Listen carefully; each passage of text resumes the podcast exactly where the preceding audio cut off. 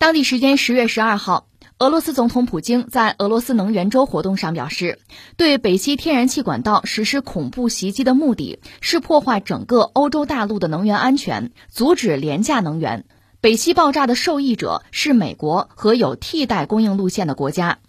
普京表示，修复北溪是可能的，但这只有在管道能够继续安全运行的前提下才有意义。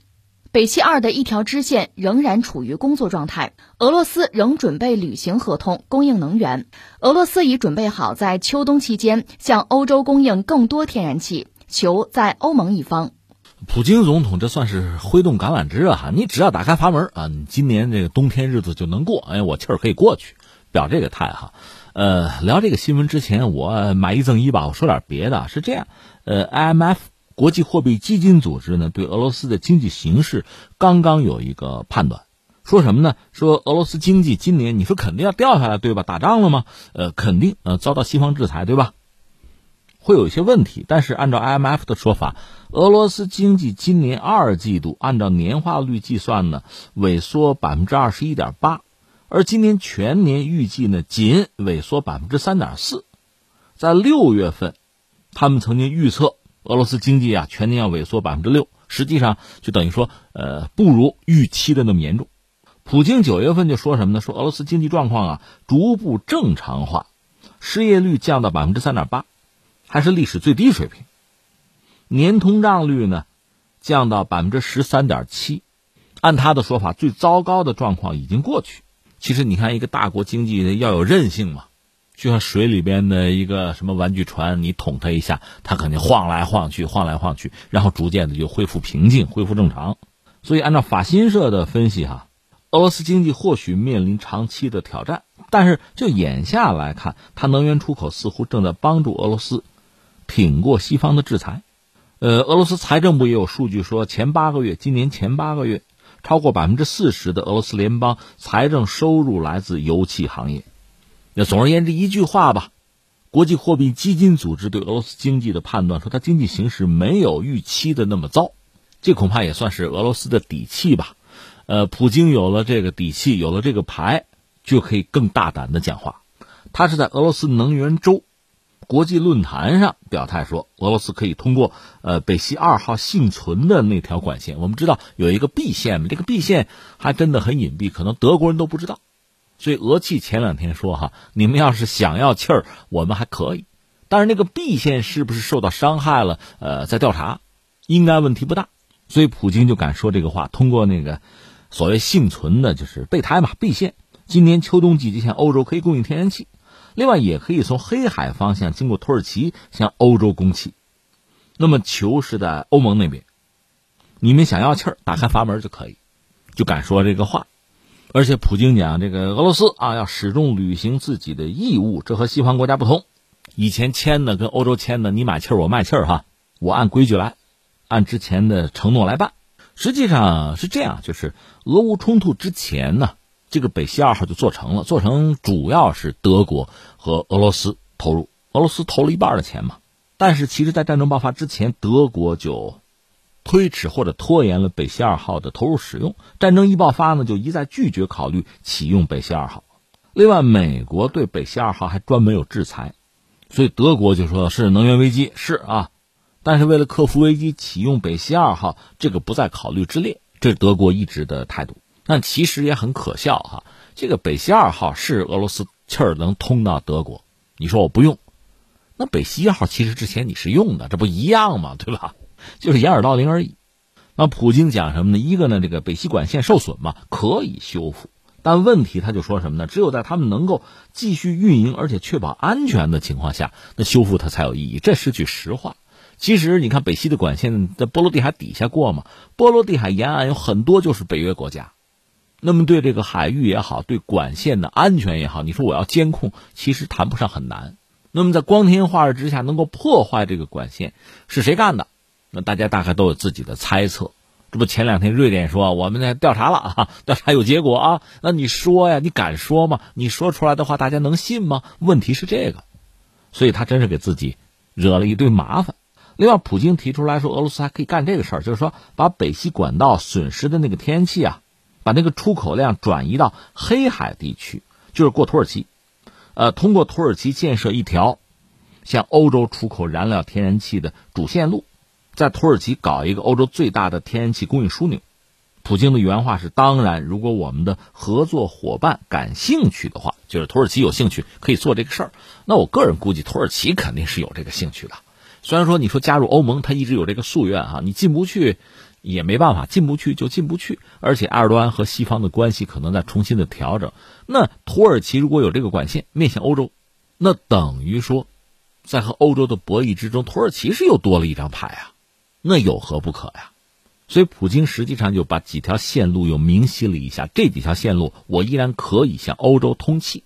几个意思：第一个，球在你脚底下，你愿意接，我这开阀门，就 OK。但是你要敢接这一开阀门，那么之前对俄罗斯的各种这个批判也好、制裁也好，这实际上就化为乌有了。俄罗斯和欧洲的能源合作就重新开启了。那美国折腾半天，好不容易拆掉的这个合作，就有恢复了。线儿又搭上了，那从西方来讲，从美国来讲，那就是前功尽弃。但是对能源短缺的欧洲，这个事儿确实还是有相当的诱惑力。你说这是不是嗟来之食啊？是吧？作为一个国家，总要讲点尊严吧？你扔到地下，我就得捡起来吗？也不好这样讲，因为前两天我们不是说嘛，埃尔多安包括他那个发言人卡林，已经把俄罗斯把普京的这个态度明确的，就等于说是翻译出来了。就普京要一个新秩序，想和西方达成一系列的新的大的协议。就是之前苏联解体之后，俄罗斯和西方那点协议呢，咱就不作数了。其实经过俄乌战争，经过二零一四年到现在俄罗斯和西方的这个斗争吧，之前达成的很多东西，其实也已经名存实亡了。普京想要一个新的，换句话说，普京实际上他无外乎俩选择，一个选择呢，就是在西方主导的所谓国际秩序之中。你给我一个更理想的位置，你让我满意，这是一个。如果实在不行，这个秩序我不认了，我摧毁它，至少我自己就不加入它了。这是普京真实的心态。那么，确实存在一种可能性，在一系列的博弈啊、对号之后，说到底就是美国或者西方吧，对普京这个要求有所满足，这种可能性是存在的。你看，最近就拜登在一个讲话里对普京的称呼，大家注意到很敏感的注意到有变化。以前拜登说普京是什么呢？就我从他眼里看不到灵魂吗？他是个杀手啊！这是拜登对普京一贯的这个表述啊。但这里边有一个梗，有一个岔头，我解释一下，就是普京刚刚掌权，当时俄罗斯和西方的关系还不错，普京也是努力和西方各国的领导人哈达成相当的私交，比如美国总统小布什。普京不是曾经从兜里掏出过一个十字架吗？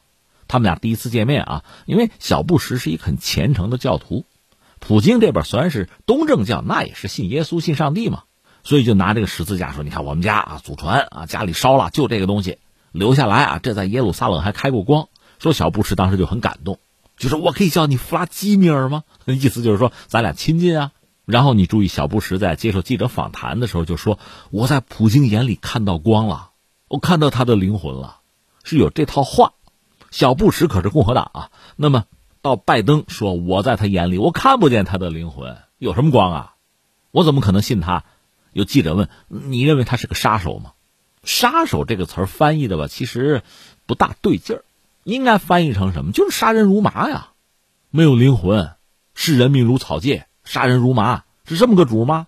混世魔王呗。拜登说：“对对啊，他就这么个主。”但是这次拜登再谈普京说什么呢？我相信他是一个理性的人，这前所未有的用了这么个词儿。所以有一些敏感的观察家说：“哎，这个拜登啊，或者说美国的态度是不是有调整啊？这是不是要谈啊？是不是一个动向啊？”啊，有人是这么来分析这个事儿。但是问题在于，你说拜登是一个理性的人可以，关键是西方是不是也同样有理性呢？如果你这边没有理性，这不还是谈不成吗？这就说到另一个问题，俄欧之间其实还有一个能源管线，最近又发生一个问题，说有泄露点，这和波兰有关。俄罗斯和欧洲啊，是不止一条输油管线的，有一条很重要的啊，叫做德鲁日巴。这条输油管线，波兰石油管道运营商他们刚刚发布了一个消息，说呢，呃，就当地时间是在十一号，就说他们自己那个自动化系统检测到德鲁日巴这个管线啊西段。两条输油管线之中有一条，说是有泄漏，存在泄漏点，这是真的啊，而且已经去处理了。这个德鲁日巴输油管线呢，是俄罗斯向中欧和东欧输送原油的大型的这个管线，而且是全世界最长的吧？它是两条，一条线呢四千四百一十二公里，就是把石油从俄罗斯送到德国；另一条呢更长，五千五百公里，把油送到匈牙利和捷克。那现在又发生泄漏了，那你说什么原因？是不是又破坏呢？目前没有这方面的消息。但是你联系到之前北溪管线，你当然会觉得哟，怎么又来了？你会有这种猜测或者担忧。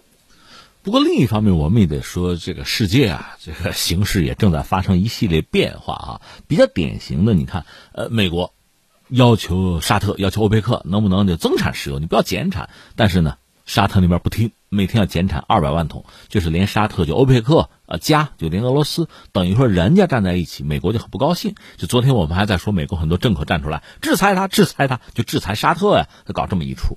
而另一方面，美国的盟友，比如说德国，德国总理公开站出来。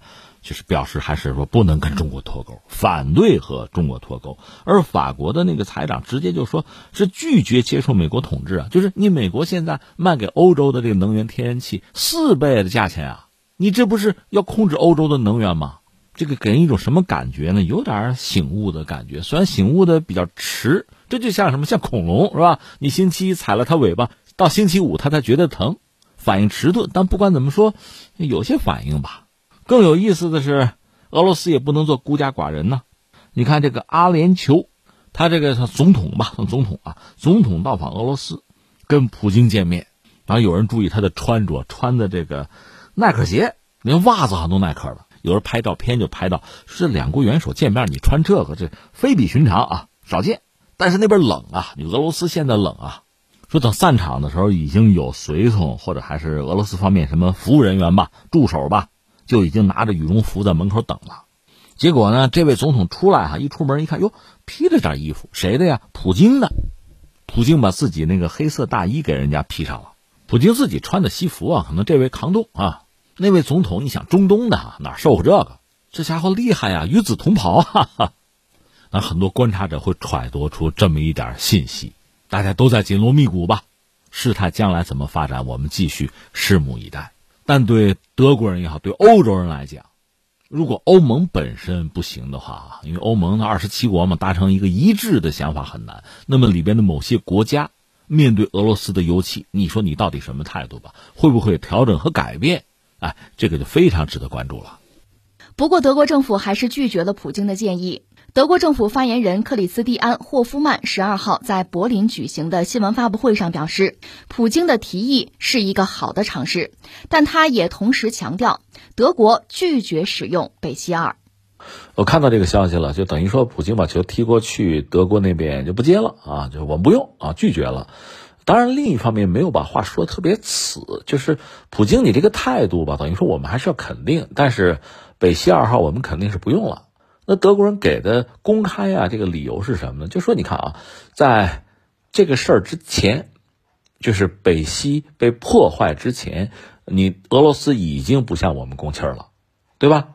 就跟北溪爆炸没有关系，没有爆炸你也不给了，那你现在又说给我不能相信你了，这是德国方面给的一个公开的理由。这个理由有没有道理呢？你也不能说没有道理。确实，在北溪这个管线爆炸之前。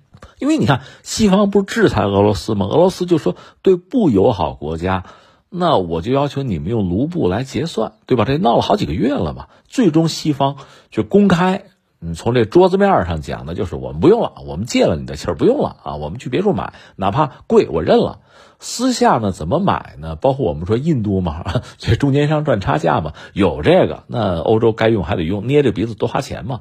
其实欧洲人花钱花老了去了，这不是最近法国的财长把这事挑明了吗？对美国、对挪威非常不满意，就说都是盟友，在这么关键的时刻，你赚我的钱赚的太狠了吧？四倍、四倍的价钱，就说让你欧洲掏钱。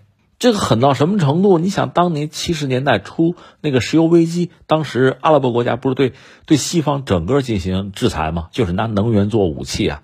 那现在从某种意义上讲，美国、挪威也这么干，涨价涨都就不像话了。我这么说吧，你要有本事，你从美国你搞一船啊，就是那个 LNG 液化天然气船，你那船到欧洲一趟，让你挣一个亿，有挣一亿美元，这一一条船一趟就挣一亿美元。那欧洲是有钱，是发达的经济体，这么花钱，是吧？这肝也颤呐。那你说，既然如此，为什么德国这么坚决呢？我觉得确实有这么几个因素吧。一个呢，就我们前两天聊到了，就是美国对欧洲、对欧盟，它的敌意在哪儿呢？就是你的欧元。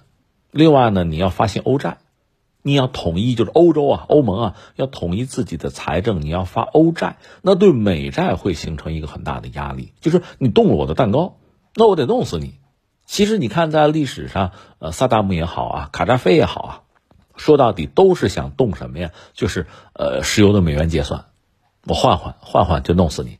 至于欧洲，不说弄死吧，反正得打的你就是半残，让你没办法再缓过来。你的什么欧元、你的欧债啊，一边去。这是美国我们现在看到他的这个基本的态度。那你说欧洲反抗啊？拿什么反抗啊？那所谓欧洲的安全是美国来保障，说白了，美国在欧洲驻着军呢，他放着核武器呢。你以为只能给俄罗斯用啊？给你用也行啊，对吧？就等于说你没法真正的自主，这是欧洲真实的状况。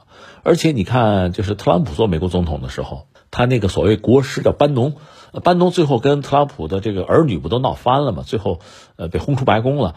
但是他本人作为一个右翼。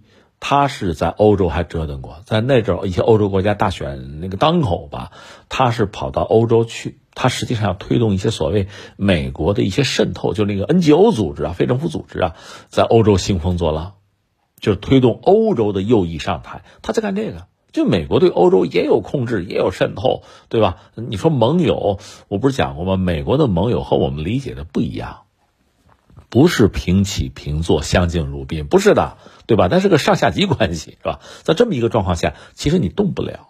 而且，舒尔茨本人他作为一个算是算算民选的民选的总理吧，你在整个欧洲，包括德国，公众基本上都被洗脑嘛，仇视俄罗斯。在这个时候，你要敢跟他媾和，那恐怕是吧？你就先下来了。